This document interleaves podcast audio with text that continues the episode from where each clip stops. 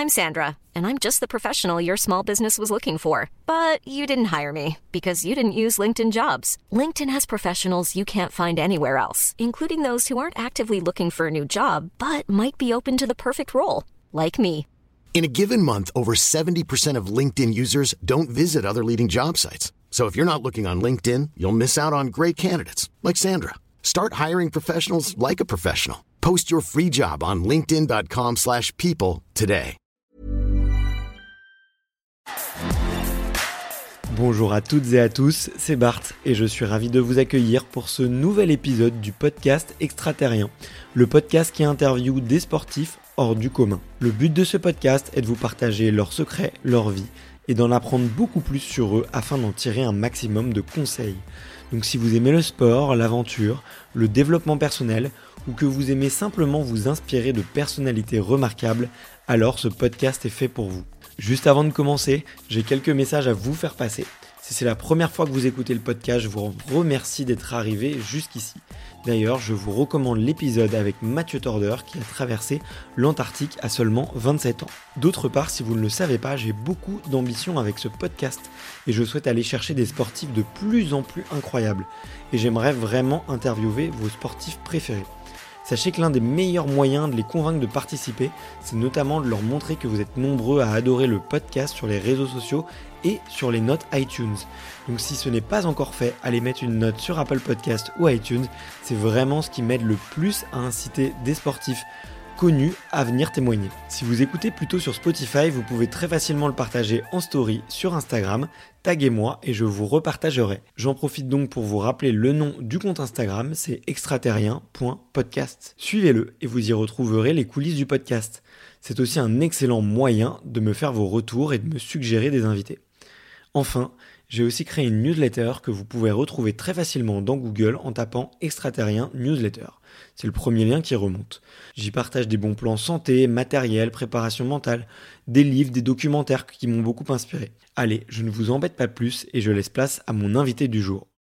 Salut les extraterriens Aujourd'hui, je vous emmène rencontrer, attention, une légende du ski freestyle, Kevin Roland. En effet, vous êtes très nombreuses et très nombreux à le connaître et euh, vous m'avez tous et toutes demandé de faire son interview sur le podcast. Vous l'attendiez depuis très longtemps, donc aujourd'hui, évidemment, je suis ravi de vous présenter ce grand monsieur à travers euh, une heure et demie de conversation hyper cool, hyper intense. Mais quand même, petit mot pour les rares qui ne connaissent pas, on va vous rappeler les éléments de contexte. Kevin, euh, il pratique le ski freestyle dans les half pipes, donc les demi-tubes de neige, dans lequel il faut faire un maximum de figures pour marquer des points. Il a presque tout gagné, trois fois les X Games, globe de cristal et une médaille de bronze au JO de Sochi. Et sa notoriété, en fait, elle a explosé aussi en 2019, il faut le dire, sur un événement aussi tragique qu'inspirant. En effet, il a tenté le record du monde du saut le plus haut dans un pipe. C'était un record était à 11 mètres qui existait, il me semble, depuis euh, plus de 10 ans. Et lui, il a essayé de battre ce record à 12 mètres. Et lors d'une dernière tentative en fin de journée, alors qu'il était un peu fatigué, Kevin passe de l'autre côté du tremplin et il chute très lourdement. Il s'est brisé la colonne vertébrale et il a fait plusieurs jours de coma. Dans son coma, sa petite fille naît et cette naissance va faire relativiser énormément Kevin sur la gravité de son accident et lui donner une source de motivation supplémentaire comme vous vous en doutez. Les médecins pensaient que Kevin ne skierait plus jamais et pourtant en 2022 il a fait son grand comeback au jeu et il va même avoir une sixième place alors que tout le monde l'avait presque enterré. Vous allez le voir, on va en parler. C'est une histoire que Kevin a très souvent racontée. Je voulais pas le faire répéter pour la énième fois. Donc on a retracé effectivement son parcours, mais on n'a pas replongé euh, à fond dans cette histoire. Mais vous allez voir que c'est quand même le fil rouge de l'épisode. Donc je voulais vraiment que vous ayez tous ces éléments de contexte pour vous rappeler qui est Kevin et d'où il revient. J'espère que cet épisode vous plaira autant que moi parce que vraiment je suis ressorti de là en me disant waouh, j'ai vraiment rencontré une légende. C'est difficile de savoir ce qu'on peut en tirer pour soi tellement il a euh, euh, du mental, tellement il a une personnalité forte. Et je ne sais pas ce que je pourrais encore transposer. Je me, je me demande encore aujourd'hui qu'est-ce que je pourrais adapter à ma vie. Mais peut-être un message que Kevin répète souvent depuis son accident, c'est que il y a toujours bien plus grave et que c'est avec des petits pas qu'on avance dans la vie et qu'il faut toujours essayer de relativiser les choses. Et ça, je pense que c'est un message peut-être euh, bateau pour certains, mais qu'il faut rappeler. Ça prend du sens quand on a rencontré euh, des événements durs, des événements graves dans sa vie. Ça permet euh, voilà de remettre les choses à plat. Donc moi, c'est ce que j'ai emporté de cet épisode et je vous recommande de vous aller chercher vos petits mantras que vous allez trouver dans cet épisode. Si vous l'aimez, pensez à le partager sur Instagram, taguez Kevin pour lui envoyer un maximum de force. Et puis allez, on descend dans le tube avec la légende de la montagne, Kevin Roland. Bon épisode. Eh ben salut Kevin. Salut, salut. Comment ça va? Ça va impeccable. Je crois que je suis en bonne santé, donc. Euh, bah écoute, merci infiniment de, me recevoir euh, chez toi, ça me fait super plaisir. Avec plaisir.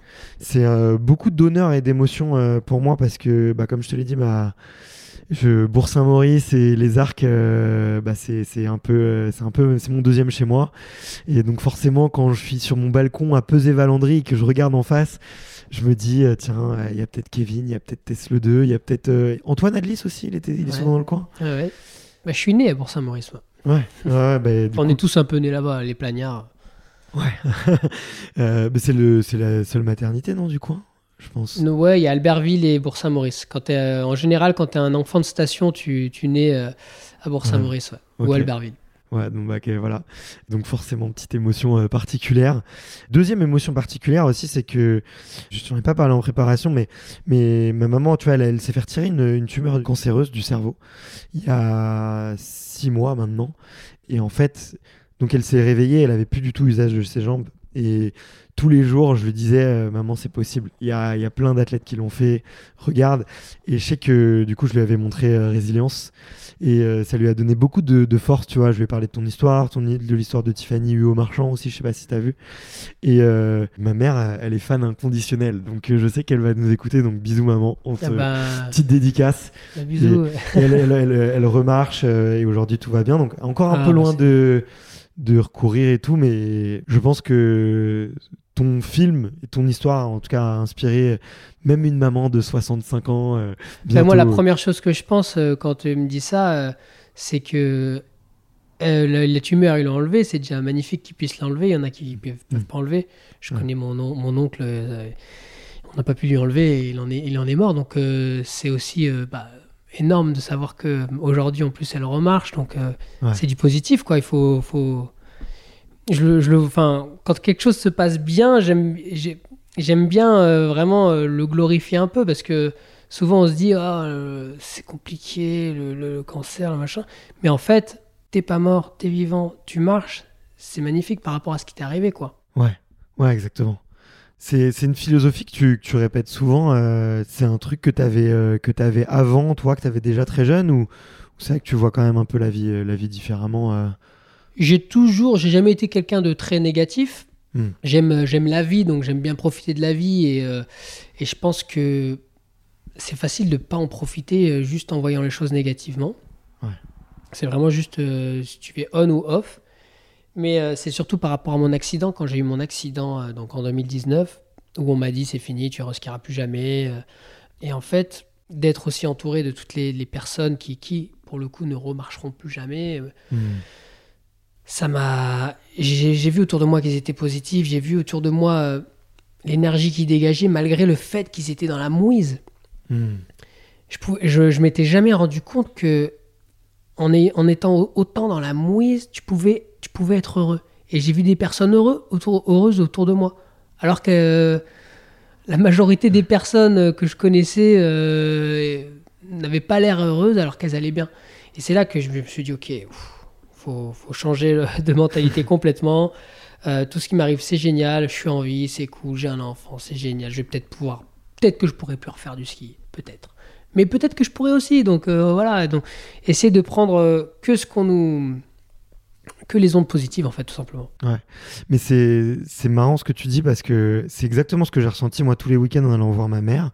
C'est que tu vois, elle est dans, du coup, elle est dans un hôpital de rééducation tu vois des, tu vois des gens, ils, sont fait amputer la jambe. Tu vois des gens, ils ont eu un accident de moto, la colonne elle est touchée, la moelle épinière elle est touchée.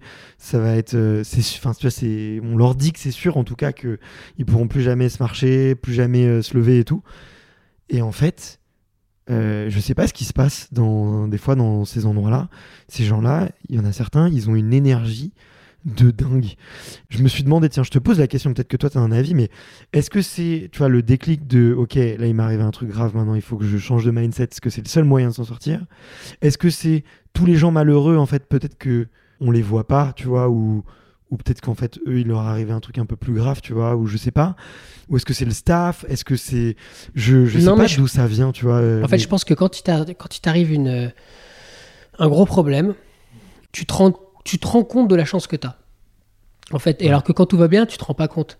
Et je peux, on peut critiquer personne parce que c'est très très compliqué. Aujourd'hui, euh, je veux dire, euh, des fois ça me saoule, euh, je n'ai pas grand chose à faire à la maison, je suis sur mon canapé, je me sens pas bien, je suis un peu énervé. Et là, je me dis, bon, bah, quand j'allais pas bien, juste être assis sur mon canapé chez moi, c'était une bénédiction.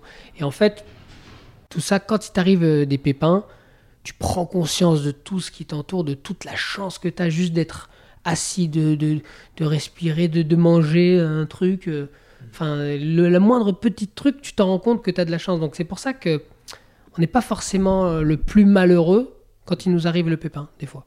Ouais.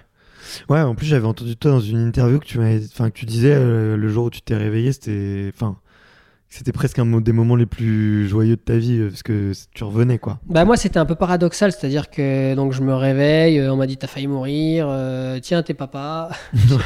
donc, et en fait le fait de me dire tiens t'es papa ça m'a ça m'a complètement effacé le fait que qu'on m'a dit que je pourrais plus, plus jamais reskier, que le, enfin, que le ski s'était terminé, que voilà ça allait être compliqué, j'ai eu des grosses séquelles etc. Et en fait on dirait que t'as pas écouté tout ce que ben, tout ça, t'as pas écouté. J'écoutais pas parce que hmm. je, je, me, j'ai eu un réflexe, c'était vraiment un réflexe euh, euh, viscéral, c'est de me dire, on s'en fout, euh, je m'occupe de des trucs cool. Les trucs hmm. cool, c'est mon, c'est mon fils, donc j'ai essayé de prendre toutes les énergies positives que je pouvais avec avec mon fils dès qu'il y avait quelque chose qui se passait bien à la réduc, que ça allait mieux, que j'avais moins mal, j'étais trop content. Euh, rien que quand le week-end on m'emmenait au restaurant, c'était un truc de ouf. Alors que j'étais au restaurant. Et j'essayais de prendre que les moments positifs. Je pense réellement que ça m'a énormément aidé à guérir plus vite. Ouais, ah, c'est sûr. Je, suis, je, pense qu'il y a, des, des, liaisons qui se font entre le, forcément entre le mental et le corps qui font que tout, que ça va mieux quand on est positif et quand on, quand on se mine pas le moral et quand on, ne s'accroche pas en tout cas au problème. Hmm. Forcément, il y a des problèmes, ok, qu'est-ce qu'on fait? On essaye de le gérer, mais bon, hop, on se, on se concentre sur ce qui nous fait plaisir. Ok. Et est-ce que toi, tu as eu une méthode un peu presque, tu vois, euh, militaire en fait du bonheur? Euh, Je te dis ça parce que quand j'ai rencontré Tiffany euh, Huot Marchand, je lui disais, mais à quoi tu pensais toute la journée? Et elle me disait, en fait, je pensais pas parce que toute la journée, je me répétais, je vais remarcher, je vais remarcher, je vais remarcher, je vais repatiner, je vais repatiner, je vais repatiner. Elle me disait, je me répétais ça dix mille fois par jour. Comme ça, il n'y avait aucune pensée négative, en fait, qui passait. Alors, il y en avait quand même, hein. Je pense que, tu vois, elle, a, elle a encore des douleurs neurologiques et tout. Elle est, enfin, elle est encore dans son, dans son combat, tu vois. Mais est-ce que toi, tu avais un peu ce truc, euh, je sais pas comment, comment on pourrait appeler, mais répétitif pour, euh, pour qu'il n'y ait aucune pensée négative qui, arrive Alors moi, c'était un peu différent.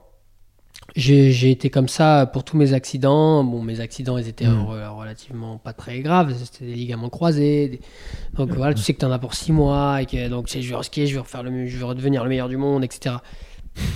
Là, c'était différent. C'est-à-dire que bon, euh, j'étais quand même cloué au lit. Euh, je pouvais plus bouger pendant, pendant deux mois pratiquement. Les médecins m'ont dit c'est fini le ski. Euh, hmm. T'as toute la famille qui, avait, qui t'a vu à moitié en train de mourir. Euh, qui Au début, je me, je me, suis réveillé tout de suite. Ouais, je vais revenir, je vais être champion. J'ai compris qu'il fallait que, que je la boucle. Slow. Donc j'ai arrêté, de dire, j'ai arrêté de dire tout ça. Et je me suis dit, je vais faire step by step. Qu'est-ce que j'ai envie de faire? Là, j'ai envie de, de, redevenir une personne normale. J'ai envie de, de pouvoir marcher, de pouvoir me balader, de pouvoir rentrer chez moi, tout simplement, pouvoir m'asseoir dans une voiture. Au début, c'était pas possible, j'étais sur, sur un siège allongé pendant 45 jours. Donc, je me suis concentré là-dessus. Boum, premier objectif, c'est fait. Maintenant, qu'est-ce que je vais faire? Je vais redevenir un sportif. Donc j'ai refait toute la rééducation euh, et à chaque fois c'était militaire, il fallait vraiment que je fasse tout dans tout nickel jusqu'à ce que euh, je, je, recours normalement. Ok, bon, mais maintenant euh, ça va bien, donc j'ai envie de refaire du ski, mais tranquille. Moi, le premier objectif, c'était juste de pouvoir amener mes enfants faire du ski quand, quand ils seront plus grands, pouvoir profiter quand même de la montagne sans parler d'être sportif de haut niveau. C'était pas ça l'objectif. Hmm. Hop, donc je suis parti, j'ai skié doucement, mais je peux pas caché que au fond de mon cerveau, il y a, mm. toujours, il y a toujours eu le fait euh, tu vas revenir. Mm. Mais c'était pas devant, c'était derrière. C'est-à-dire que c'était à base de checkpoint. Ok, là je peux faire du ski normal, c'est bon. Et à un moment donné, je me suis dit tiens, il faut que je refasse du ski, euh, faut que je refasse du ski freestyle. Enfin, faut que, faut que je réessaye quoi. Et je suis parti au ski. Je suis parti. Euh, j'ai refait des sauts. Je suis allé, je suis allé m'entraîner. au Japon, non? C'est ça? Non, mais c'était avant ça. C'était sur un, sur un glacier. Je suis allé m'entraîner. Et j'ai eu peur. J'étais mort de trouille. Alors que j'ai jamais trop eu peur, moi. Je suis quelqu'un. Enfin, forcément, t'as peur, mais c'est normal. Mais là, j'avais une espèce de peur un peu paralysante. Je, hmm. me sentais pas à ma place. J'étais, non, mais si je fais ça, ça va pas, quoi. Je, je me sentais pas bien. Et j'ai eu ce réflexe naturel de me dire euh, pourquoi je fais du ski? Pourquoi à la base je fais du ski? Ben, Parce que je kiffe. Donc euh, là, ça me fait peur, ça me fait pas kiffer, quoi. Donc il faut que je fasse euh, du ski pour kiffer. Donc j'ai pris une saison, je dis ok, on bloque. J'ai fait toute la saison pour moi. Je suis parti donc fameux au, Japon. Je suis parti, j'ai skié beaucoup chez moi à la plage, j'ai skié un peu avec, et avec mes potes, avec mes, mes, mes, photographes, mes caméramans de toujours. Vraiment, on s'est marré. J'ai fait du ski pour moi, pas pour mes sponsors, pas pour, euh, pour euh, les, gens. Vraiment, c'était vraiment pour mes sensations personnelles, mon adrénaline perso, quoi. C'était très égoïste, euh, mais, mais ça a fonctionné, c'est-à-dire que je commençais à kiffer. Et plus je kiffais, plus j'avais envie de me prendre des risques. Enfin, de, remettre de l'intensité dans, dans, le ski comme avant, quoi. Et en fin de saison, ben, en fin de saison, je suis retourné dans le pipe et ça m'a démangé. J'avais vraiment envie de, faire des tricks et y retourner, repasser deux fois la tête en bas et ça s'est passé à merveille, mais dans un processus de, plaisir plutôt que d'obligation de, redevenir le plus fort. Ouais, ok, je vois. C'était inné de décomposer en micro-objectifs à chaque fois? Tu l'as fait naturellement ou je sais pas, il y a quelqu'un qui t'a dit écoute, pas à pas, prochain objectif, tu vois? Bon, c'est très sportif. Les athlètes, ils ont ça un peu dans le sang quand même. Ben, franchement, je, par rapport à cet accident, j'ai fonctionné au feeling. La seule chose que je sais, c'est qu'on est obligé d'être rigoureux euh, dans la rééducation. Hmm. Euh, tout, ce tout ce que le chirurgien me dit de faire, les kinés, les... je le fais à la lettre. Mais à part ça, tout ce qui est autour de ça, c'est du feeling. C'est vraiment du feeling. Je sens qu'il faut que je kiffe. Bah, bah, je voulais kiffer. Je sens que je sens qu'il faut que je sois positif, euh, sinon je vais pas y arriver. Je vais, c'est impossible de supporter les douleurs, le machin. Si en plus de ça, tu, tu te mines le moral, quoi. Donc il faut avoir le moral. Et pour avoir le moral, bah, il n'y a que penser aux choses positives. C'est toujours possible de penser positif. Même quand il t'est arrivé des, des, grosses, grosses bricoles, c'est toujours possible. Et c'est ce que m'ont prouvé les autres patients où j'étais. Je vais mettre un petit, un petit exemple, mais c'est c'est horrible. Mais il y a une, petite nana, elle avait 23, 24 ans sur une, sur une chaise roulante. Et, et puis je mangeais avec elle, et puis je voyais qu'elle était toute contente. Et je dis Toi, t'as quoi? Bah, moi, j'ai une maladie dégénérative. J'ai dit Ah, d'accord. Elle me dit Bah, ouais, bah là, c'était les jambes. Euh, bientôt, ça va être les bras. Puis après, ça va être la parole. Puis après, je vais mourir. Elle me sort ça hein, pendant que je mange mes haricots. Euh, à la cantine, euh, en face d'elle, j'étais ah ouais, d'accord. Ah et malgré ça, elle te regarde avec le sourire. Bon, forcément, à l'intérieur, ça va être compliqué, mais, mais je veux dire, quand, tu, quand je vois ça, moi, je suis là, bon, ben, moi, je me suis fracturé le bassin. Euh, normalement, euh, je veux dire, hmm. dans, dans deux semaines, je remarche, et puis peut-être je vais reskier, et puis, enfin, voilà, ma vie, ça remet tout en perspective. Ouais, ouais, ouais. T'as, eu, as fait d'autres belles rencontres comme ça? Des gens que tu as gardés, euh, tu vois, de, de ce moment-là, ou à qui tu donnes des news, ou qui, prennent des news de toi, je sais pas, mais... Je croise quelques personnes de temps en temps. Euh, il n'y a pas plus tard qu'il y, y, a deux semaines, j'ai croisé un, un, petit jeune qui avait, euh, qui avait 18 ans, qui a eu un accident de scooter. Ça faisait 9 mois qu'il était dans le centre de rééducation. Il n'arrivait pas à s'en sortir, 9 mois qu'il était en chaise roulante. Et là, je l'ai croisé justement au supermarché il marchait nickel. Euh, il avait... C'était quand même il y a presque 5 ans, donc quand il avait 18 ans, j'ai eu du mal à le reconnaître. C'était un, un gaillard maintenant, et, euh, et ça m'a fait trop plaisir quoi, de voir que t'es pas destiné à rester sur une chaise euh, toute ta vie. Si, enfin, enfin, en fonction, de ta, en fonction de ta blessure et en fonction de la sienne, lui, c'était quand même pas gagné que, que, ça aille bien, et là, ça allait bien, quoi. Donc, euh, j'étais trop content de voir que, que le travail avait payé. Ok, bah, bah écoute, c'est bien de partager des bonnes ondes et, de voir qu'il y, a des, il y a aussi d'autres belles histoires. Je me posais un peu la question de l'entourage, il réagit comment quand tu as envie de t'y remettre? Parce que bah, comme tu l'as dit, ils ont fait un peu un gros up and down euh, émotionnel, quoi. Ils voient aussi à quel point tu vas super vite dans ta rééduque, à quel point euh, toi, tu es, un grand, grand passionné, tu vois. Euh, comme tu l'as dit, c'est toujours le, kiff qui t'a motivé. Moi, je sais que j'ai des parents vachement peureux et protecteurs, tu vois. Et je pense qu'ils m'auraient jamais laissé remettre des skis de ma vie. Comment est-ce que, est-ce que toi, ils ont, ils ont réagi ou... D'ailleurs, je parle des parents, mais en vrai, tout le monde, quoi, autour de toi. Mais moi, j'ai la chance d'avoir des parents qui m'ont toujours fait énormément confiance et je pense que c'est la clé de mon succès. C'est-à-dire, quand j'étais petit, euh, je pouvais grimper aux arbres. Ma mère, euh, elle me fais gaffe, mais elle me hurlait pas dessus. Euh, je, elle me laissait grimper, quoi.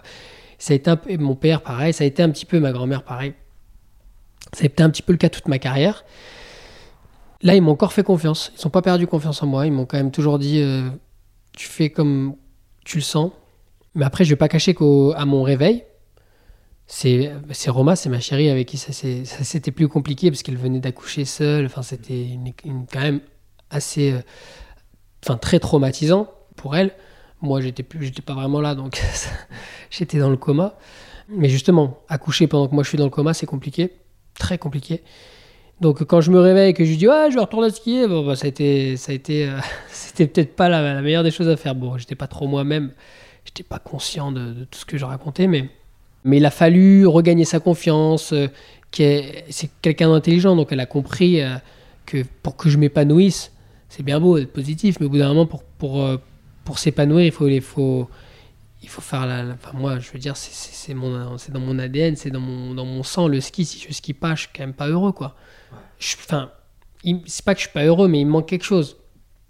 Il y a quelque chose qui va me manquer dans ma vie, quoi. Donc elle, elle a compris ça et et puis, puis petit à petit, euh, voilà, tout, tout, tout est rentré dans l'ordre. Si demain il y avait un, je sais pas, un espèce de gendarme qui vient là et qui te dit qu'il va te coller au basque et qui va te dire le ski, qui te dit le ski c'est fini, il te, confisque tes paires, il te confisque tes chaussures, euh, il n'y a plus rien, il y a plus rien, euh, il te met au, il te met au Bahamas tiens, pour t'empêcher de skier et tout. Comment, comment tu le vivrais? Bah très mal, très mal parce que moi je fais du ski depuis que j'ai 18 mois. J'ai jamais loupé un hiver. Enfin, si, j'ai loupé des. Non, j'ai pas j'ai jamais loupé un hiver. J'ai toujours skié. Comment je le vivrais? Alors, ça, c'est une bonne question. Je le vivrais mal, mais tu m'as parlé des Bahamas. Euh, j'essaierai de compenser. j'essaierai de compenser avec les, toutes les autres choses qui me font plaisir dans la vie. Plonger, j'adore ça. Donc, forcément, j'irai plonger. J'irai faire tout ce que j'aime. Mais il faut pas se leurrer. Même si je fais tout ce que j'aime, euh, il manquera, il manquera l'essentiel. Je deviendrai hors la loi. J'irai voir ce, gendarme et lui dire. non, mais je sais, oui, ce serait très, très dur, très difficile. Je peux pas, je peux pas trop te dire comment, comment je le gérerais. Mais ouais, mais j'imagine. Moi, j'ai choisi les Bahamas parce que je sais qu'il y a un des plus beaux spots de high dive, tu vois, enfin deep dive euh, là-bas. C'est quoi C'est comment il s'appelle la compétition C'est le, vertical. Ouais, vertical blue, blue qui, est, qui est absolument somptueux où tous les, les grands Français euh, et les grands de la planète euh, vont. Petite référence d'ailleurs dans ton film à ce, cet endroit. Est-ce que c'est à cet endroit que vous tournez euh, le, la fin dans... Ah non, c'est pas cet endroit. Ok. C'est pas cet endroit, c'est un autre endroit. C'est un autre endroit, mais c'est au Bahamas. Ok. Hmm. Sur une épave. il, y a plein, il y a plein d'épaves magnifiques euh, au, bord de Nassau. Autour de Nassau, il y a genre une quinzaine d'épaves magnifiques avec des requins. Avec, euh, pour plonger, c'est magnifique là-bas. Ok. Bon, on va en parler juste après du, effectivement de ce, film. Mais juste avant, je voulais poser une question parce que j'ai vu, euh, tu vois, en, préparant l'interview, je me suis dit, tiens, euh, au moment des, des Jeux Olympiques, j'ai vu, il y a plein de gens, tu vois, qu'on, enfin, plein de journalistes, je pense plutôt, qu'on dit, euh, tu vois, ok, on, on, donne, on donne le drapeau pour la symbolique, ah, ça va être la dernière, ou je les ai pas trouvés très sympas en fait, tu vois. Enfin, comment dire, un peu condescendants, tu vois. Et je me suis dit, pas cool de d'être un peu dans ce je sais pas je sais pas trop comment décrire cette espèce de comportement tu vois toi je sais que tu as quand même un peu d'orgueil comment est-ce que tu l'as comment est-ce que tu l'as pris un peu est-ce que t'as pas déjà est-ce que tu avais fait attention à ça?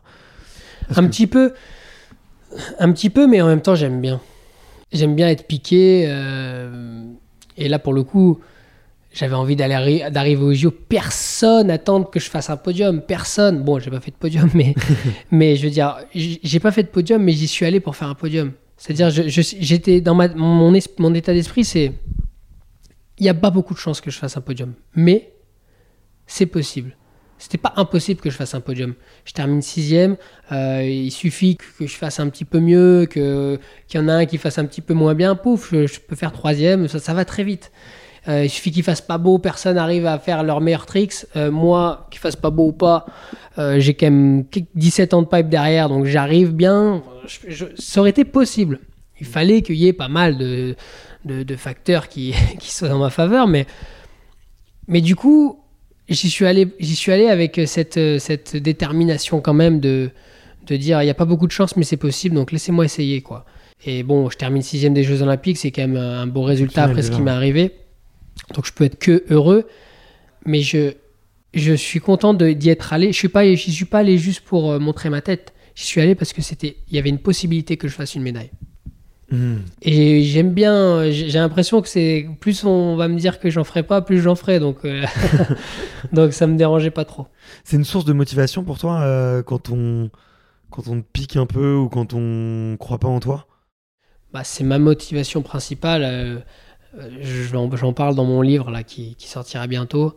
Depuis que je suis gamin, je marche beaucoup. Euh, je marche au challenge, je marche à, je marche à l'orgueil, je marche à tu n'y arriveras pas. quoi. Mm. Et toutes mes plus grosses victoires euh, de ma carrière, elles se sont fait beaucoup euh, comme ça. C'est-à-dire? Ben, C'est-à-dire que, par exemple, moi, j'ai toujours. Toutes les grosses compétitions que j'ai gagnées, je les ai gagnées sur mon dernier run.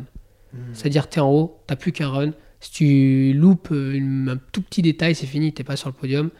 Et à chaque fois, quand j'avais plus aucune chance et que tout le monde dit bon bah c'est fini, euh, Kevin normalement il est pas, c'est un jour sans pour lui, c'est toujours dire bah attends, je vais te montrer, tu vois. C'est pour ça que je dis euh, le, moindre, la moindre, le moindre petit pic, je m'en sers de nourriture, de, force pour, euh, pour la performance quoi. Ok. Donc j'aime, j'ai toujours aimé qu'on me, qu'on me dise tu n'y arriveras pas quoi. Ok. Ça me motive des fois on la cherche la motivation bah celle-là moi c'est ce qui il y a rien de il y a rien de plus motivant que ça. Ok. Ok c'est marrant parce que tu vois je bah, en regardant un peu le parcours tu vois j'aurais dit que c'était plutôt la compète que l'esprit un peu de compétition aussi. T'es un gros compétiteur quand même. Ouais mais je pense que ça va avec. Euh, je suis compétiteur et et quand on te dit que tu n'y arriveras pas, quand tu es compétiteur, tu te dis bah si, je vais te montrer que j'y arrive quoi, je vais te montrer que je vais te montrer que je suis fort. Mais ça c'est depuis je pense que c'est aussi un, un truc euh, inné, c'est-à-dire que moi, je me de mes plus grands souvenirs. J'ai 8 ans, je suis au snowpark avec les copains. Euh, on me dit Ouais, tu n'arriveras pas à faire ça. Ah ouais, bon, bah si. Euh. et ça m'a fait sortir de ma zone de confort. Ça te fait sortir de ta zone de confort, mais. Enfin, vraiment, si je vais dans mes plus loin souvenirs, c'est. Tout ce que j'ai fait de bien, c'est quand on m'a dit que j'y arriverais pas. C'est fou quand même je, là, je, prends un peu plus conscience du truc et c'est vrai que, ouais. Ok.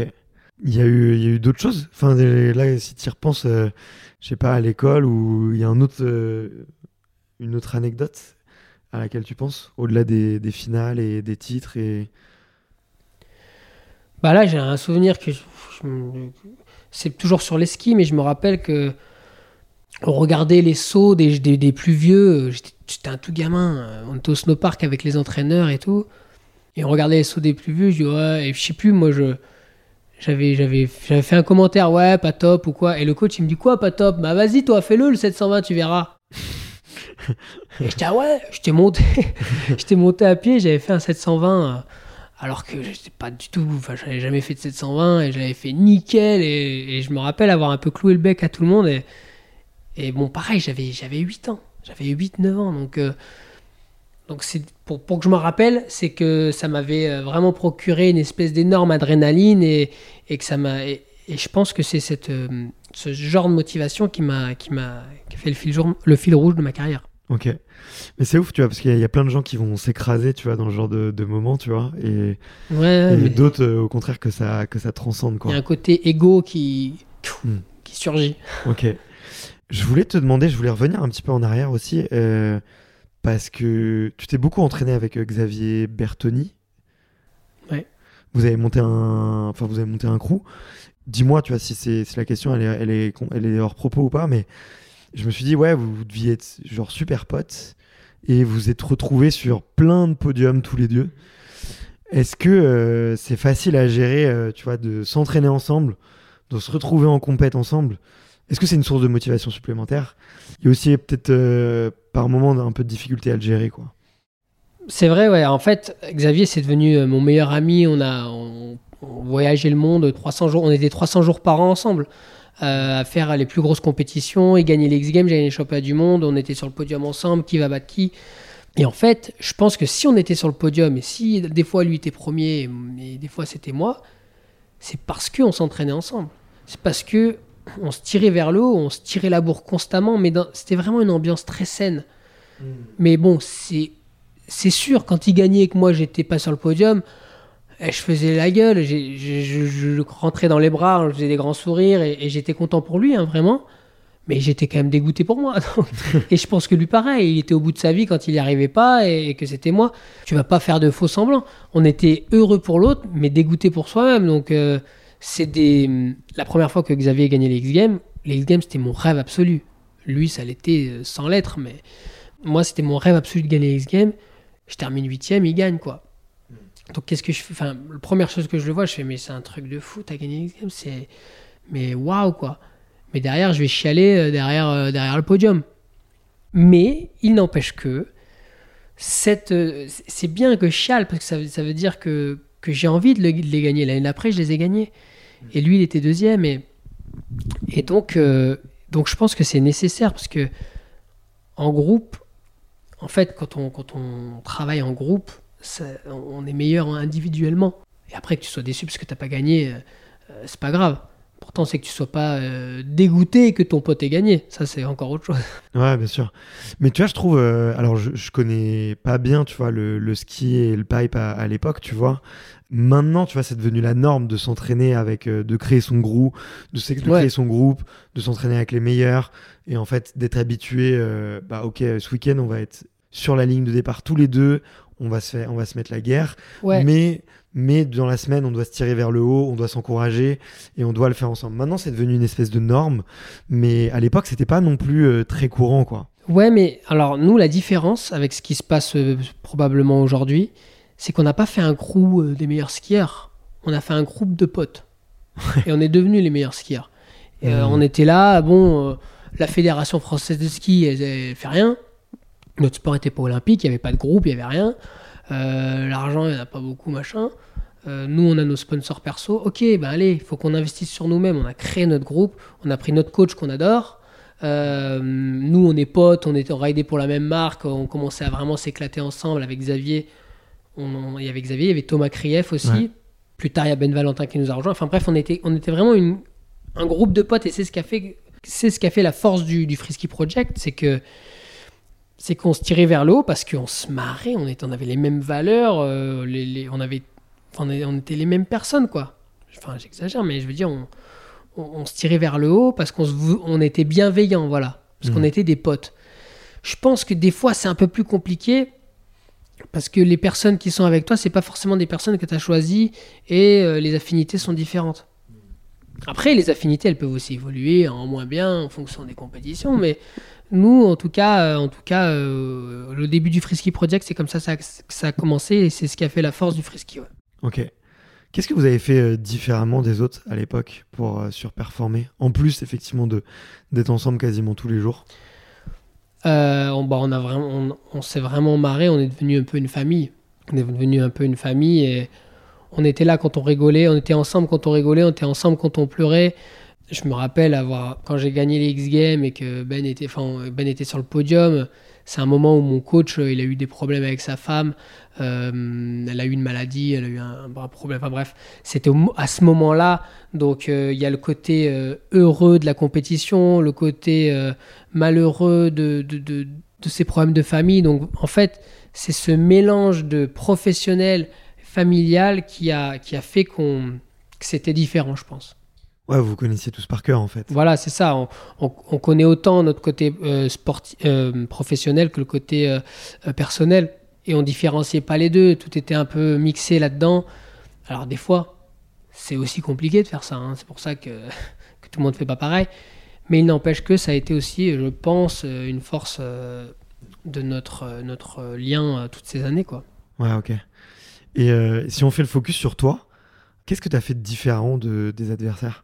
Si tu devais dire, ok, euh, Kevin, euh, sur le circuit, c'était le meilleur là-dessus, ou le truc sur lequel tu as le plus bossé que les autres et tu le sais parce que ton point fort ou, ton, ou un truc que tu faisais un peu différemment, il y a quoi qui te viendrait en tête? Ou peut-être pas forcément différemment, mais peut-être plus fort que les autres, tu vois, un truc sur lequel tu étais imbattable. bah, j'ai eu, comme je disais tout à l'heure, cette, cette réputation de. Fallait que quand je sois au pied du. En fait, il faut que je sois obligé faut que je sois au pied du mur pour, euh, pour être à, 150%. Souvent, euh, c'est horrible, hein, mais on a trois runs, euh, tu peux être sûr que les deux premiers runs, j'y arrive pas. J'y arrive pas. moi, il m'est déjà, déjà arrivé d'aller en Nouvelle-Zélande, par exemple, et de, pour une Coupe du Monde, donc tu tapes 20, 30, 32 heures de voyage, tu arrives à la Coupe du Monde, tu t'entraînes, tu Je me suis entraîné pendant trois jours plus les deux jours de compète. J'ai posé zéro run aux entraînements. Mais zéro run. Quand je te dis que sur peut-être 30 runs, j'en ai pas posé un seul. J'ai à chaque fois posé un cul ou j'en ai pas fait un de bien. Au moment de la compétition, une fois que j'ai loupé les deux premiers, il m'en reste un. Va savoir pourquoi. Tout le monde était persuadé à 150% que c'était fini. Va savoir pourquoi. Je pose le run nickel, je fais podium.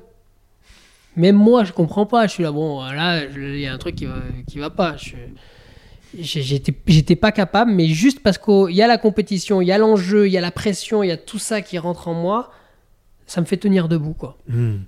Et je pense que je pense que ça, ça a été quand même une de mes forces un peu supérieures à, pas mal de mes adversaires. Euh. Après, il y a une autre chose, c'est que j'adore, j'adorais, j'adore m'entraîner.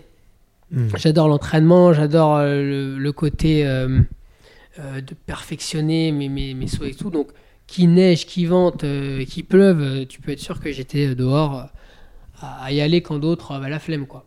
Ok. Comment tu te fais pour... Est-ce que tu avais une recette ou un espèce de process pour te conditionner justement dans cet état d'esprit de compétiteur?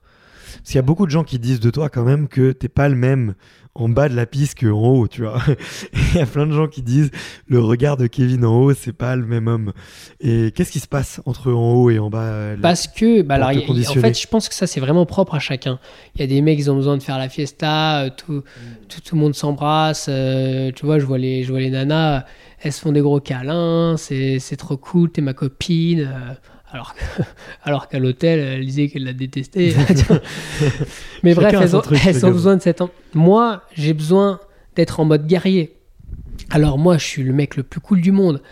Mais quand je suis au départ, les 15 minutes avant de dropper, tu vas me voir en train d'écouter du bon rap bien énervé.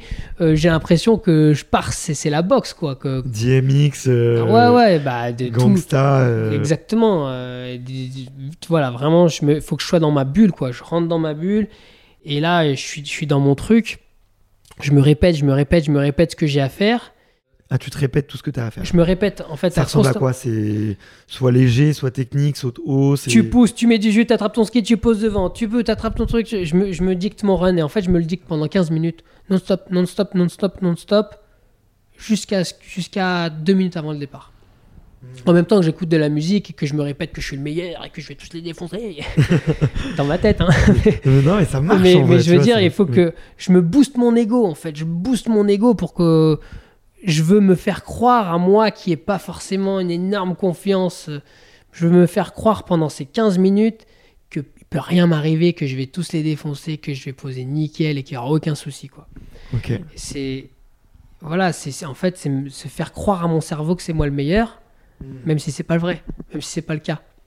Et, donc, et en force de me répéter la technique, au moment où je vais poser sur, pousser sur les bâtons pour partir et que c'est maintenant, eh ben, j'ai plus besoin de me le répéter parce que je sais pas, c'est une espèce de. C'est tellement ancré que, c'est devenu une. C'est devenu machinal, quoi. C'est, ça, ça se fait tout seul pratiquement. Enfin, je suis très concentré, mais, mais voilà, c'est ma petite technique. Écouter de la musique bien énervée, me booster mon ego, me dire que je suis le plus fort et que je vais défoncer tout le monde, être agressif dans la tête. Mais à partir du moment où je pose mon dernier run, mon dernier saut et que je suis trop content, tout le monde est. je, suis, redevenu un bisounours, je fais des câlins à tout le monde et, et je n'ai pas voulu défoncer euh, euh, physiquement personne, tu vois. C'est juste que j'ai besoin d'être dans un mood de guerrier pour, euh, pour y arriver, quoi. Ouais, ouais, mais je, vois très bien, je vois très bien. Mais c'est marrant parce qu'il y, a pas mal de gens qui, qui, le disent, quoi. donc, c'est pas du tout ma personnalité, en, plus. en fait, ouais. C'est pas du tout. Moi, je me rappelle. Je me rappelle être arrivé en bas d'un pipe, euh, toujours dans cette truc de guerrier. Hiring for your small business? If you're not looking for professionals on LinkedIn, you're looking in the wrong place. That's like looking for your car keys in a fish tank. LinkedIn helps you hire professionals you can't find anywhere else, even those who aren't actively searching for a new job but might be open to the perfect role. In a given month, over 70% of LinkedIn users don't even visit other leading job sites. So start looking in the right place. With LinkedIn, you can hire professionals like a professional. Post your free job on linkedin.com slash people today. Avoir mis un gros slash dans la tête à un gars. Il se trouvait à l'endroit où j'ai fait mon slash, tu sais, un gros ouais. virage de neige. Je l'ai crépi, le pauvre. Mais tout de suite, je suis redescendu de mon personnage. Je dis, ah, je suis désolé, tout de suite, tu vois. Alors que, si j'étais un vrai guerrier, j'aurais dit, ouais, j'en ai rien à foutre. enfin, c'était ces deux personnages qui n'ont rien à voir, quoi. Ouais. Il y avait des, des, skieurs sur le circuit qui redescendaient pas. Moi, je me souviens, euh, moi, j'ai beaucoup fait de tennis et il y a quelques joueurs qui redescendaient jamais, tu vois. Et c'était agaçant, en fait. Parce qu'ils étaient pareils en dehors du cours que sur le cours. Et du coup, c'est. Il y avait. Euh, il redescendait, hein, mais il y avait un mec, Simon Dumont, qui est une des stars du ski pipe, et il le disait lui-même, il cherchait quelque chose qui l'agaçait. Il essayait de que un rider l'agace, l'embête, euh, que tu vois, il avait envie de, il avait envie qu'on l'embête, qu'on lui fasse monter la colère. Quoi. Il avait envie d'être en colère.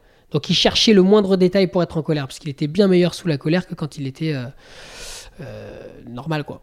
Ok. Et je pense que c'était un peu le même euh, esprit que moi. Moi, j'ai besoin de cette musique, machin. Bon, lui, il avait besoin de, de se avec les autres, c'est un peu moins bien, mais, mais je pense que c'est ce, côté un peu guerrier. Des fois, c'est pas forcément de la colère, mais il faut qu'il y ait quelque chose qui s'allume dans ton corps, quoi.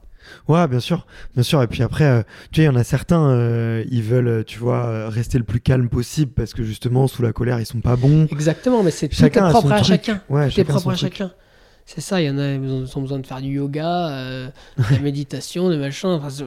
tout, mais tout marche. C'est chaque cerveau est différent, chaque personne est différente, chaque émotion euh, agit différemment sur toi. Donc, il euh, faut trouver sa petite technique. Ouais, ouais, puis toi, j'imagine que, comme tu l'as dit, c'est pas venu. T'as 17 ans d'expérience, si ce n'est plus, tu vois. Enfin, toute ta vie, t'as été sur des skis, donc t'as mis du temps avant de trouver la, petite recette qui te faisait être le plus bah, performant. Surtout que quand j'étais jeune, quand j'étais jusqu'à mes 19 euh, ans. Hmm. Je l'avais pas trouvé ce petit truc. Moi, j'étais j'étais nul en compète. Ça marchait pas quoi. J'étais justement, c'était l'inverse. C'était bon à l'entraînement, j'étais pas bon en compète. Dès qu'il y avait un gros enjeu, euh, je faisais n'importe quoi. Moi, j'ai souvenir, c'est très vieux, mais je devais avoir 15-16 ans. Je me rappelle avoir droppé dans un half-pipe au championnat de France, la plus grosse compétition à l'époque que je faisais, et me plus me rappeler ce que je dois faire. Vraiment, à quel point le stress envahissait mon corps, euh, agissait sur moi, je suis droppé et je fais n'importe quel, je fais un saut. Ah mais non, c'était pas ça que je devais faire, c'était un autre. j'ai improvisé. Enfin, et donc ça a pris du temps, ça a pris le, ça m'a pris du temps de comprendre le stress, de comprendre la pression et d'arriver à la, à la gérer quoi. C'est pas, c'est pas un automatisme. On n'est pas euh, résistant au stress euh, de naissance normalement c'est quand même quelque chose qui, soit qui s'apprend soi-même avec l'expérience, soit qui c'est pas mal aussi d'en parler avec les autres pour comprendre un peu comment ils fonctionnent. Tu en prends un peu avec tout le monde et puis après tu fais ta, ta recette à toi, quoi. Ouais.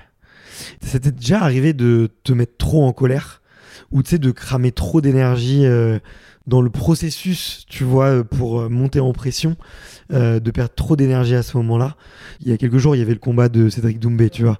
Et il y a beaucoup de journalistes ou de d'experts qui disaient ok, c'est très bien, mais en fait, il va dépenser trop d'énergie là-dedans. Bon, ça va pas du tout. Dans le... Il les a complètement. Le, talk. Euh, ouais, enfin dans, tout, dans, ouais, dans toute sa semaine quoi de communication, tu as tout été planifié et tout.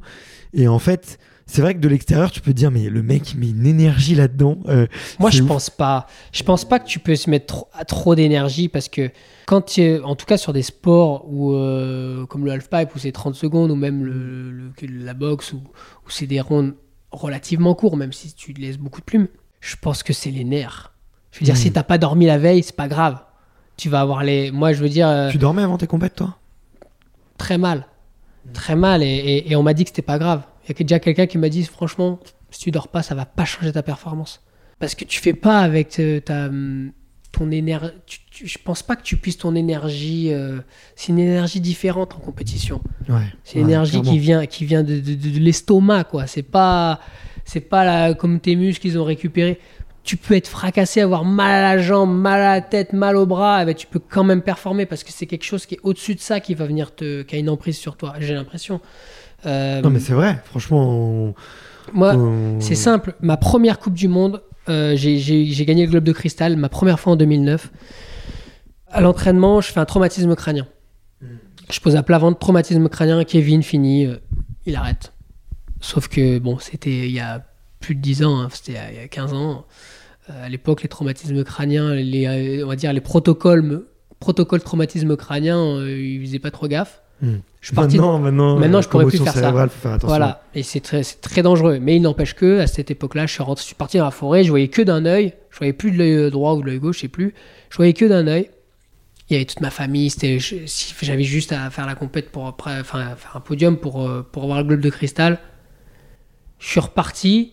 Donc mon corps était foutu. Hein, j'avais plus aucune énergie, euh, plus, je voyais plus d'un œil. J'ai fait la compétition, j'ai gagné le globe de cristal mais parce qu'il y avait la, foule, on était chez moi, on était à plein, il y avait l'énergie, j'avais une envie qui était tellement énorme que je pense que ça m'a, même si c'était très dangereux ce que j'ai fait, sans le savoir, ça m'a rapporté une énergie que, qui n'a rien à voir avec euh, ta préparation physique, quoi. Ouais. Non, non, mais tu fais bien de le dire, tu vois, de c'est pas grave de pas dormir et c'est pas grave de. C'est pas grave de pas dormir. Bon, c'est mieux de dormir, c'est mieux de pas avoir mal, attention. mais je veux dire, ça veut pas dire que c'est impossible. Ouais. Ça veut pas dire que c'est impossible parce qu'il y a. Ça vient d'ailleurs, cette force. Puis tu sais, souvent en préparation mentale, on te dit euh, t'as pas dormi ou t'as pas des bonnes sensations ce matin ou, ou tu te sens bof et tout le matin de la compète ou tes machins. En fait, c'est qu'une information. C'est que une information et c'est pas parce que tu as cette information-là que tu peux pas transformer en autre chose, tu vois. Et il y a eu pas mal de tests justement sur des athlètes qui disaient, euh, et c'est marrant, j'en avais parlé avec euh, Tess, tu vois. Euh, il y a eu des tests sur des athlètes, genre comment vous vous sentez le matin versus comment votre performance elle va être. Et en fait, bah très souvent en fait c'est absolument pas corrélé. Tu vois le ah j'ai des mauvaises sensations, ah j'ai pas très bien dormi versus quelle est la véritable performance à la fin de la journée. Euh, mais en fait, il n'y a, aucune, a aucune différence.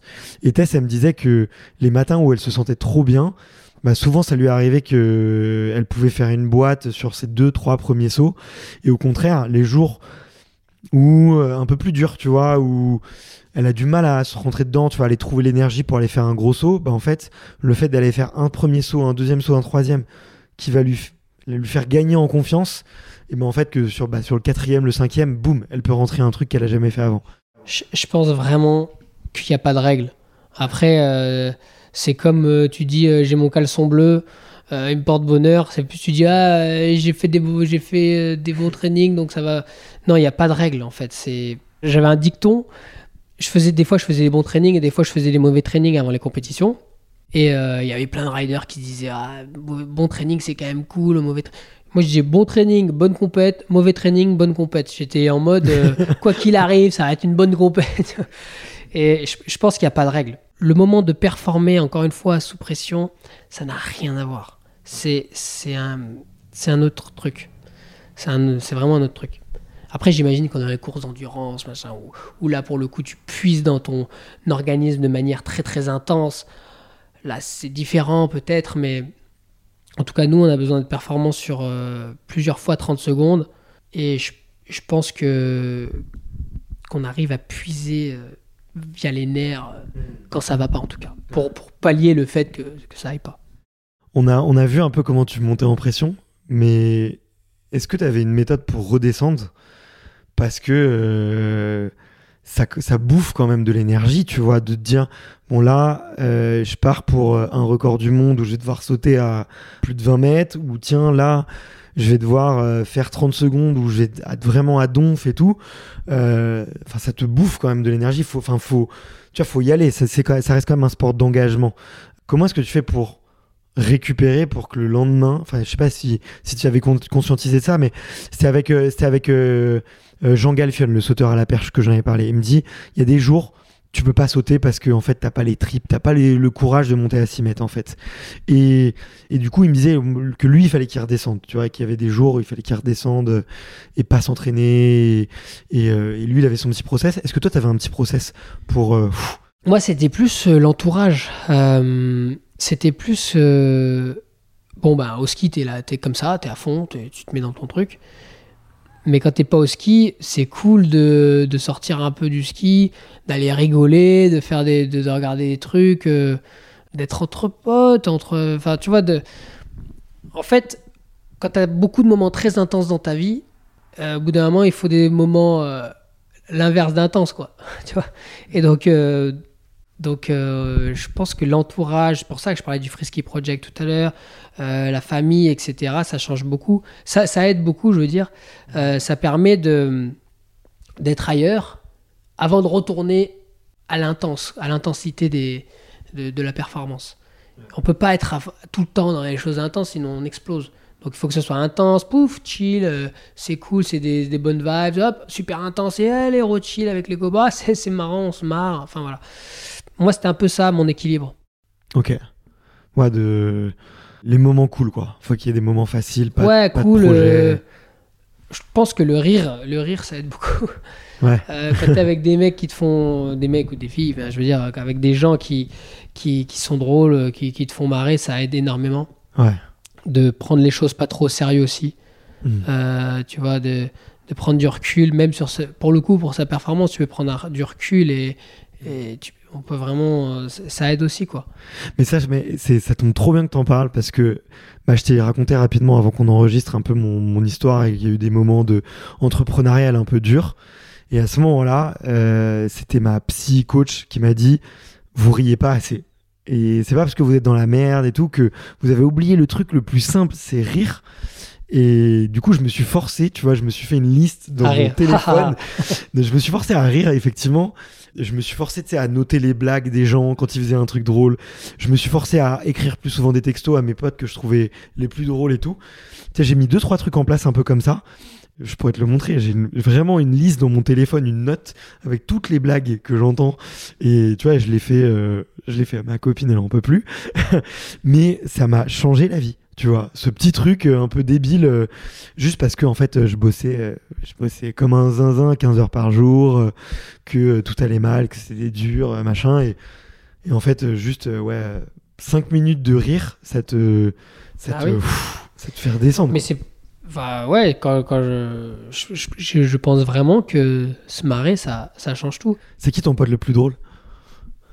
J'en ai pas mal. J'ai Pierre Guyot, euh, très drôle. Xavier Bertoni était très très drôle. Comme ça, je vais Alors pour le coup, alors euh, Xavier Bertoni, pour le coup à l'époque, c'était un antidépresseur à lui tout seul. Hein.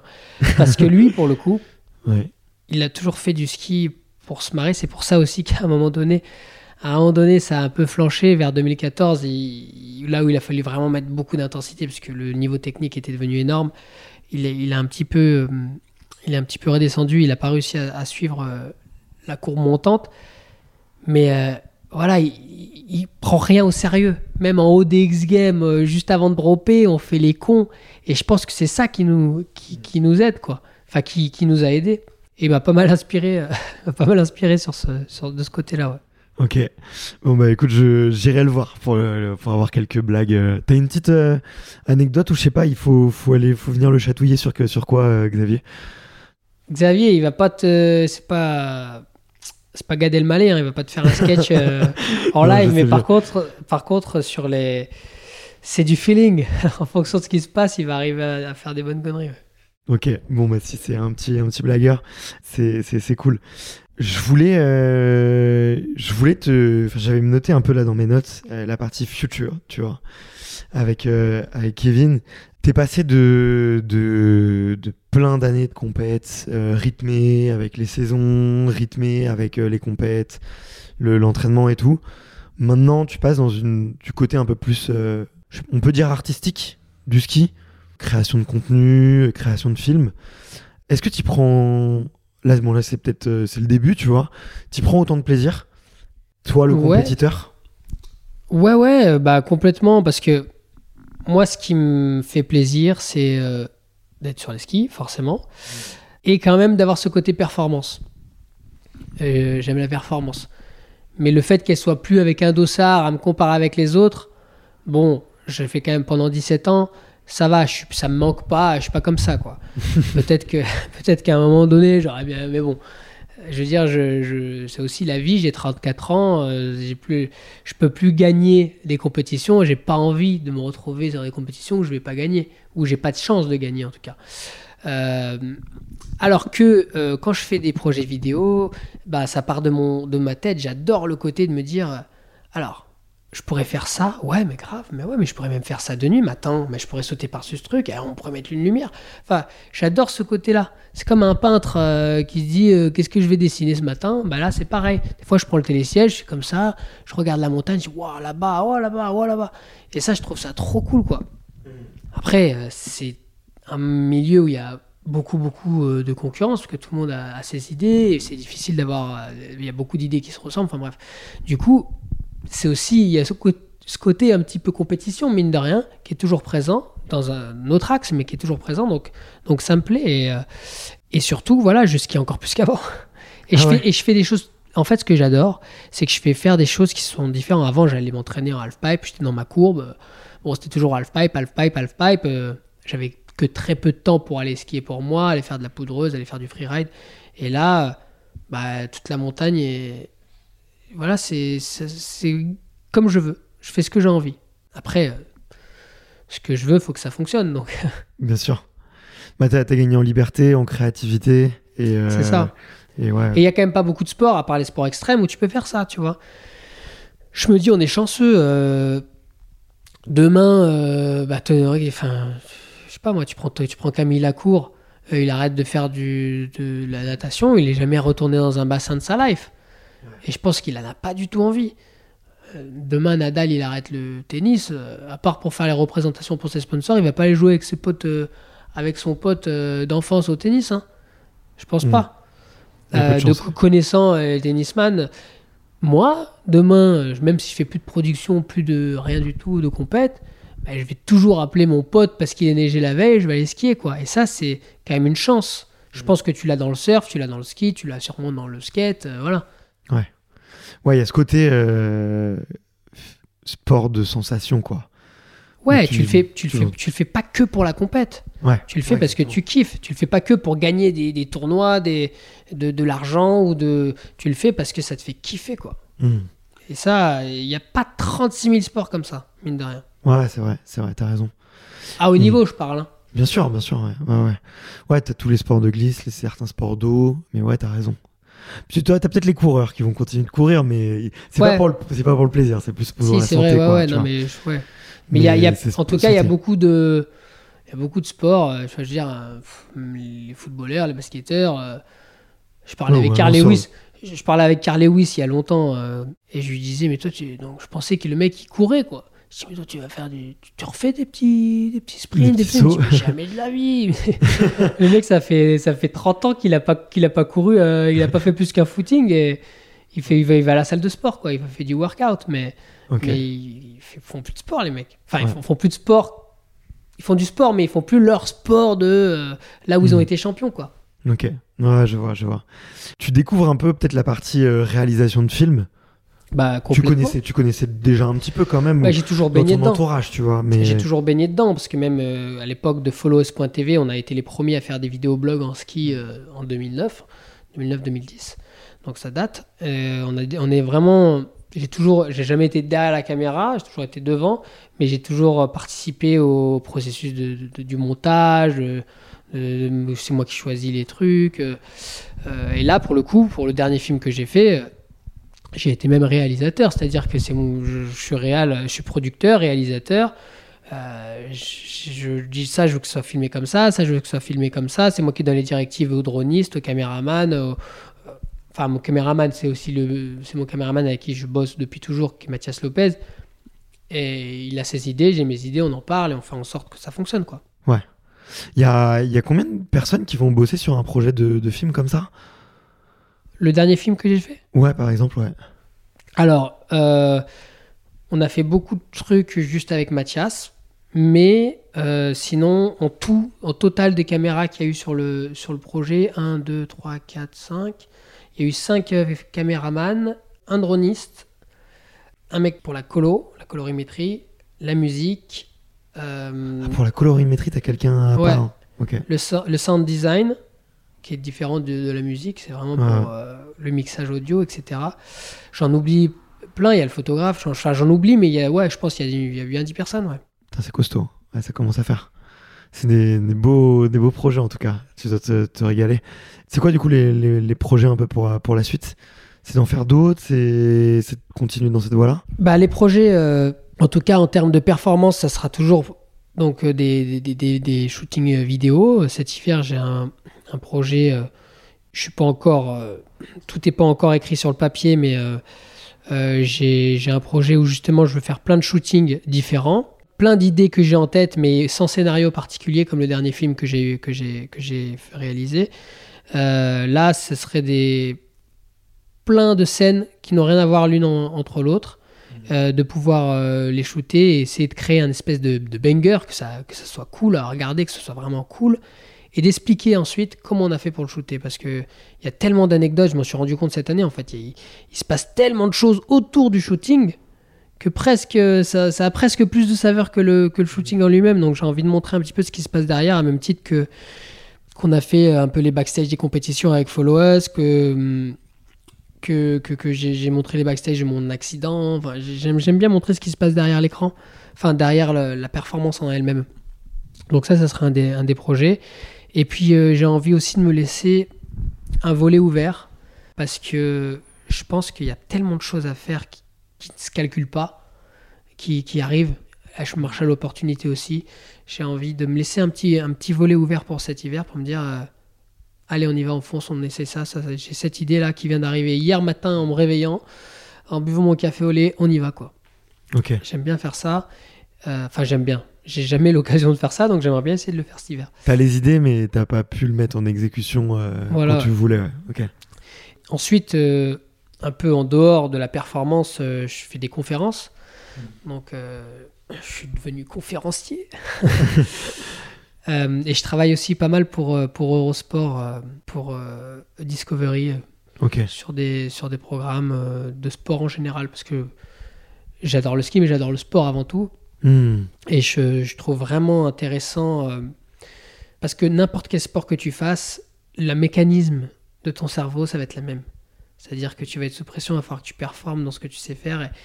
Et, je trouve super intéressant de, discuter avec euh, n'importe quel sportif.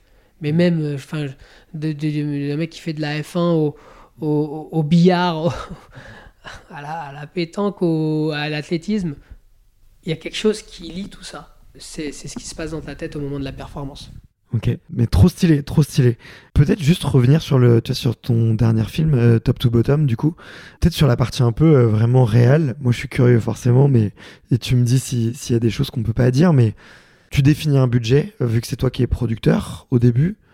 Comment tu essayes de le vendre? Est-ce qu'il faut absolument qu'il y ait un sponsor ou tu te dis, ok, bah non, en fait, c'est un investissement, je le fais et on verra peut-être après si les festivals veulent l'acheter ou je sais pas quoi. Comment tu y a Est-ce qu'il y a un modèle économique, tu vois, qui se trouve sans forcément rentrer, euh, tu vas dire les chiffres exacts et tout, c'est pas ça qui est intéressant, mais c'est quoi la, la mécanique en fait économique sur, euh, sur ce genre de projet? La mécanique économique, c'est plus qu'avant, j'étais un skieur de compétition. Donc euh, les sponsors vont mettre un logo sur ton casque pour que tu sois champion du monde, grosso modo, et que quand tu fasses des interviews, ben, c'est un peu. J'étais payé pour être fort euh, en compète. Aujourd'hui, je fais plus de compète. Donc, il faut que j'ai de la visibilité, il faut que je puisse euh, apporter la même visibilité euh, à mes sponsors sans faire de la compète. Donc, maintenant, je vais négocier avec mes sponsors pour qu'ils me payent. En échange qu'ils me payent, je vais produire du contenu. Et, donc, en fait, c'est moi qui fais un petit peu ma mayonnaise avec, en fonction de ce que je vais euh, gagner avec mes sponsors. C'est un peu le, ce, que je, ce que je veux mettre dans la production et ce que je veux garder. Et, et, plus je vais mettre, bah, plus ça va. Pas forcément, mais c'est censé un peu être forcément un peu mieux. Donc, euh, ça me rapporte plus de. Ça peut être de l'investissement aussi. En fait, c'est c'est de la jauge. Moi, c'est comme ça que je. Tu es plus un entrepreneur en fait. Ouais, c'est ça. Hmm. C'est ça. C'est. Euh, c'est t'as une enveloppe et avec ça, faut que tu vives et que tu produises. Moi, c'est un peu, c'est comme ça que je que je vois les choses en tout cas cette année, cette euh, de dans, dans, ma nouvelle carrière entre parenthèses. Ok. C'était chaud les sponsors après euh, l'accident? Il y en a qui partent? Ouais, ouais, ouais, c'était chaud. Il y en a qui partent. Il y en a qui partent, ouais. Il y en a, il y en a, il y en a bien, il y en a beaucoup qui partent. il y en a beaucoup qui partent, donc c'est vrai que tu te retrouves sur, euh, sur un lit d'hôpital, euh, tu sais plus si tu vas pouvoir faire du ski dans ta vie, et et tu as les sponsors qui partent, quoi. Mm. Heureusement, il y en a quelques-uns qui restent. Tu sais qu'ils vont pas rester très longtemps, hein, si, si, derrière ça ne marche pas. Donc, mais au moins, ils te laissent pas, euh, ils te laissent pas dans la merde. Mm. Et, et, donc, j'ai eu, des, eu des sponsors qui, qui sont restés. Je pense notamment euh, à ma marque de ski, à Volkel, euh, je pense à, Beats by Dre qui m'ont beaucoup aidé parce que c'est eux, avec eux que j'ai créé le, record du monde, la tentative de record du monde. Et derrière. Puis le film, du coup, malgré tout, qui est sorti. Et le film, et puis ils m'ont accompagné ensuite euh, par la suite. Il y, a eu ma station, il y a eu plein de. J'ai quand même beaucoup de, soutien. Donc mm. même si j'ai perdu quelques plumes, j'ai quand même eu j'ai quand même pu compter sur le soutien de certains sponsors, heureusement. Ouais, ok. Et c'est toujours les mêmes maintenant? Enfin, c'est les mêmes qui vont aller sur la partie compète, sur la partie euh, vraiment sponsoring d'athlètes, qui vont bah, aller sur euh, justement sur plutôt sur du film ou sur de l'artistique. C'est enfin, ça dépend. Il y a des sponsors qui, qui ça les ça, leur, ça les intéresse pas, mmh. et il y a d'autres sponsors ça les intéresse encore plus.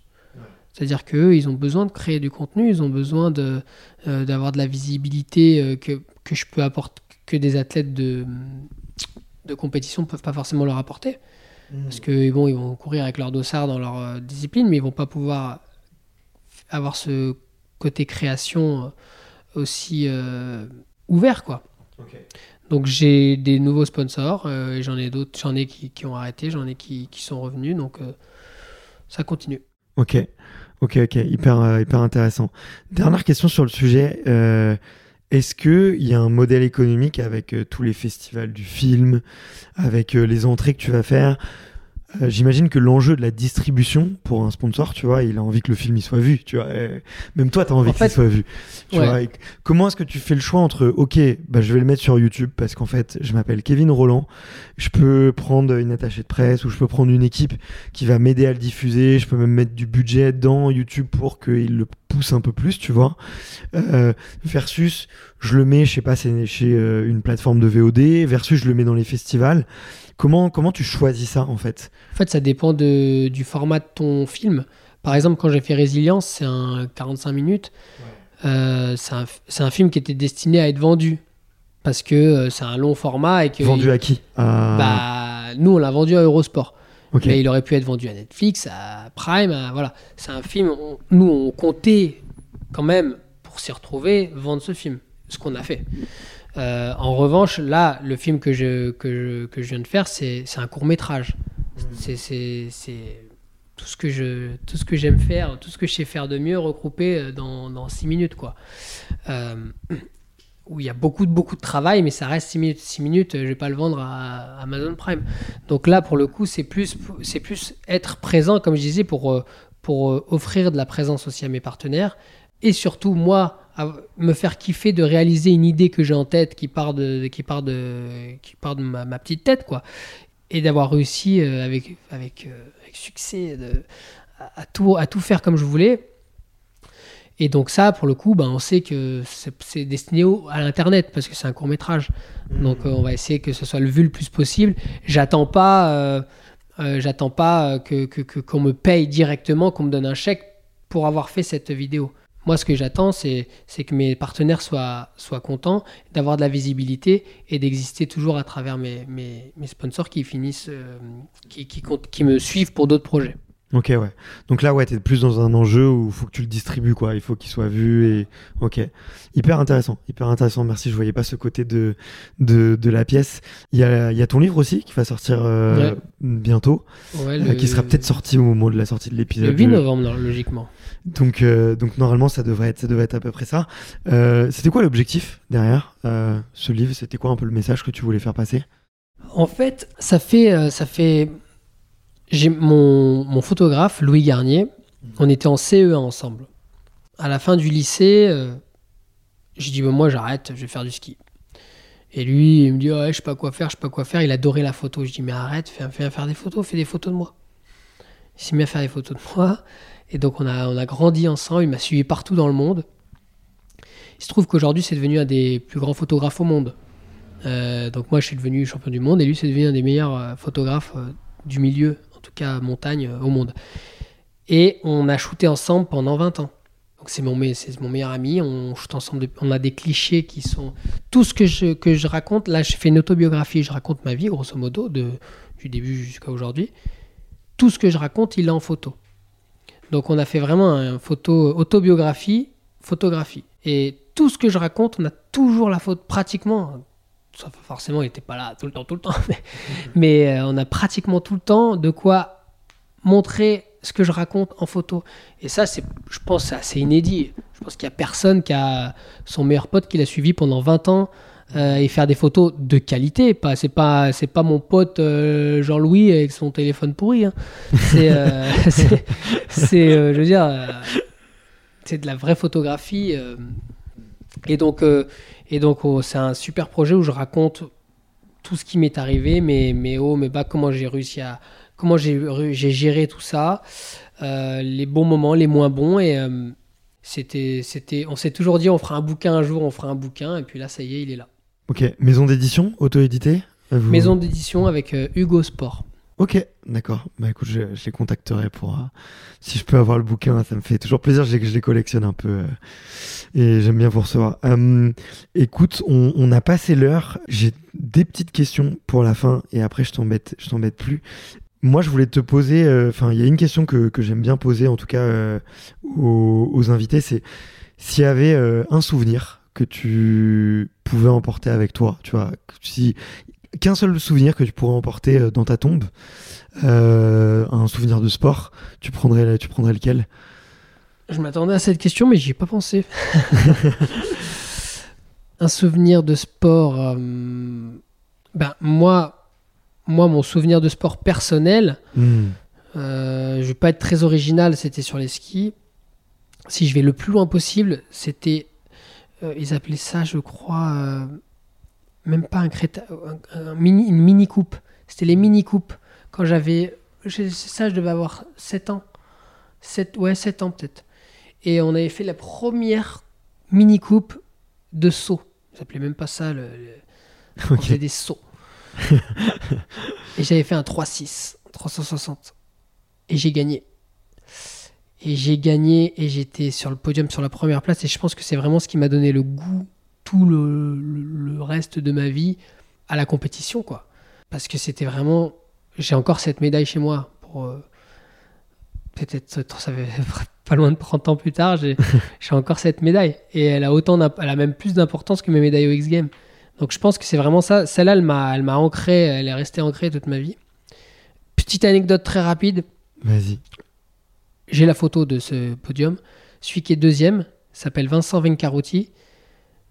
Il est chirurgien au CHU de Grenoble. Quand j'ai eu mon accident, j'étais en train de mourir parce que, parce que j'avais les poumons remplis de sang. Donc je pouvais plus respirer. Donc je suis arrivé en hélicoptère. C'est lui qui a fait l'intervention. Il m'a vidé les poumons euh, avec, je ne sais pas comment, mais il m'a vidé, vidé mes poumons en m'ouvrant. Euh, c'est lui qui a fait l'intervention. Donc à ma première compétition, euh, le mec qui m'a sauvé la vie, c'est c'est le gars qui était sur la marche du podium en dessous. Donc c'est une petite anecdote. ouf. Qu'on s'est rendu compte après coup, donc c'est assez drôle. Lui, il savait, du coup, en t'opérant Ouais, bien sûr, bah, on se connaît bien. Ouais, ok. On se connaît bien et, et c'est tombé sur lui parce qu'il travaille là-bas et, voilà. Mais, mais c'est quand même hmm. assez incroyable. il a dû stresser quand même. Mais on peut, on peut lui dire merci. Comment, comment t'as dit qu'il s'appelait? Vincent Vincarotti. Eh ben, écoute, Vincent, je, je t'enverrai cet épisode quand même. C'est plutôt cool là, pour, la, pour la dédicace. S'il y a un gamin qui vient te voir et qui te dit Ouais, euh, tiens, Kevin, j'ai envie de devenir comme toi, ça serait quoi euh, ton conseil? Qu'est-ce que tu aurais envie de lui répondre? Bah, Avant de lui répondre, j'aimerais, enfin, j'aimerais surtout savoir si, euh, s'il est passionné par, par ce sport, mmh. s'il est prêt à vraiment si c'est viscéral ou si c'est juste j'ai envie de faire comme toi parce que voilà. Parce que c'est un sport où il faut un engagement total. Euh, mais quand je dis total c'est total. C'est à dire que tu vas prendre des risques tu vas mettre ta vie en danger c'est un peu costaud mais un peu quand même. Euh, et donc il faut vraiment le faire à fond. À fond avec ses tripes avec son cœur avec son âme avec son cerveau enfin avec tout et si tu le fais juste parce que tu te dis, ouais, j'aimerais bien être comme lui, non, ça suffit pas. C'est pas que tu as envie d'être comme lui, c'est qu'il faut que, hmm. faut que ce soit. Faut, enfin, vraiment, faut que ça te. Faut que t'endormes pas la nuit, quoi. Je pense. Parce que si, c'est vraiment, c'est vraiment quelque chose, si tu le fais pas à fond, c'est dangereux. Ok. Ok, ok. C'est un, bon, un bon conseil. Sois passionné, le fais pas pour, euh, pour copier les, les autres. Surtout à l'ère du digital où on voit, les, on voit tous nos légendes. Euh, sur notre téléphone et on peut se dire, ah, tiens, j'ai envie de faire pareil. Si j'appelle ton meilleur pote et que je lui dis, c'est quoi la plus grande qualité de Kevin en amitié? Qu'est-ce qu'il me répondra? Je sais pas. Bon, je pense que je suis généreux avec, les, avec, mes, avec mes amis. Avec mes, avec mes vrais amis, je pense que je suis très généreux, je compte pas. Que ce soit en temps, en, argent, je vais pas dire en argent, mais je veux dire en tout ce que je peux posséder, je, je, je, peux le partager avec mes amis parce que je leur veux euh, sans retour euh, du bien, quoi. Hmm, ok. Imaginons que tes enfants, ils écoutent cette interview dans... C'est l'avant-dernière question. Imaginons que tes enfants, ils écoutent euh, cette interview dans 50 ans, tu vois. Allez, 60. On mort, on sera tous morts. Peut-être, peut-être. Euh, qu'est-ce que tu aurais envie qu'ils te disent de toi à ce moment-là? C'est quoi le souvenir que tu as envie de leur laisser?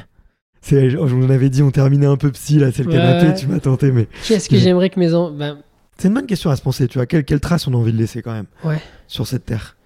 Ouais, ouais. Mais j'aimerais leur montrer que, bah, que faire les choses à fond, c'est vivre en fait. Pour, pour, vivre, pour vivre des bons moments. Moi, je, suis persuadé que pour vivre des moments euh, incroyables, intenses, pour, pour que la, la, vie soit intéressante, il faut faire les choses à fond, quoi. Et si tu te plantes, tu te plantes pas à fond. Et si tu, si tu y arrives, tu y arrives à fond. Mais c'est ce côté. Euh, quand t'es au fond, t'es en haut, t'es au fond, t'es en haut, c'est ce qui fait que la vie est cool au final. C'est ce qui fait que les avant il se passe des aventures, euh, il y a des émotions qui se créent.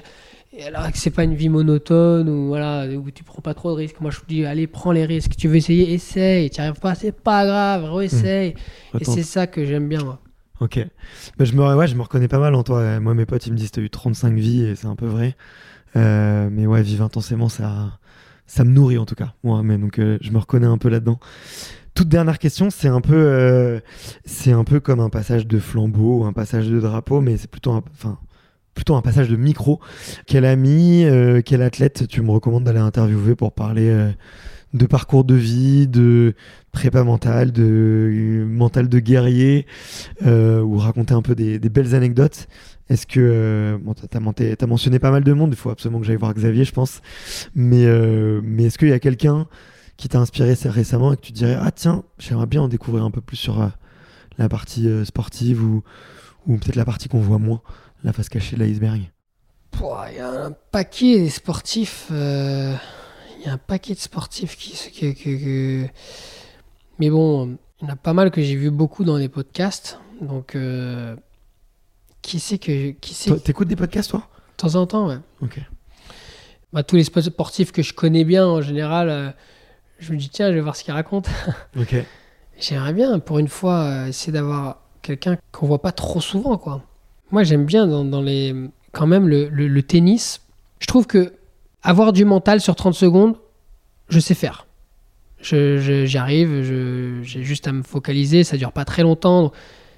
Je suis assez admiratif de, par exemple, un sport comme le tennis qui peut durer 4 heures et pendant 4 heures, faut que tu aies du mental. Alors j'imagine que ça monte, ça descend, mais comment tu arrives à, garder justement cette, euh, cette harne tout au long? On parlait de, la, comment faire pour garder, pour redescendre. Et, je, suis, je suis assez admiratif des, des tennisman pour ça. Du coup, euh, j'aimerais bien savoir un peu ce qui se passe dans la tête d'un tennisman. Euh, ça peut être, euh, bah, pour le coup, pour les Français, bah, il y, a, y, a, bon, l'ancien Tsonga, que, que, je connais bien. Il y, y, a Gaël aussi, mon fils, qui, j'aimerais bien savoir un petit peu ce qui, le côté mental de ce sport.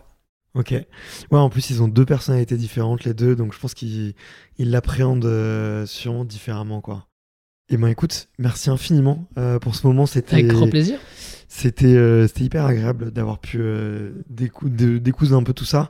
J'ai essayé d'être original le plus possible dans les questions, mais j'espère que ça t'a plu, ouais, t'as passé un bon moment. Carrément. Et puis, bah, comme on dit par chez moi, à bientôt, parce qu'il n'y a que les montagnes qui se recroisent pas. À plus. Salut. Merci d'avoir écouté cet épisode jusqu'au bout. Si vous êtes encore là, c'est sûrement que l'épisode vous a plu, donc n'hésitez pas à le faire savoir autour de vous et à vous abonner pour ne louper aucun épisode. J'ai mis tous les liens dans la description, donc n'hésitez pas à y jeter un coup d'œil.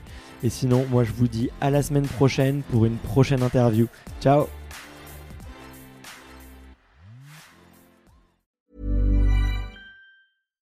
Hi, I'm Daniel, founder of Pretty Litter. Cats and cat owners deserve better than any old-fashioned litter. That's why I teamed up with scientists and veterinarians to create Pretty Litter. Its innovative crystal formula has superior odor control and weighs up to 80% less than clay litter. Pretty Litter even monitors health by changing colors to help detect early signs of potential illness. It's the world's smartest kitty litter.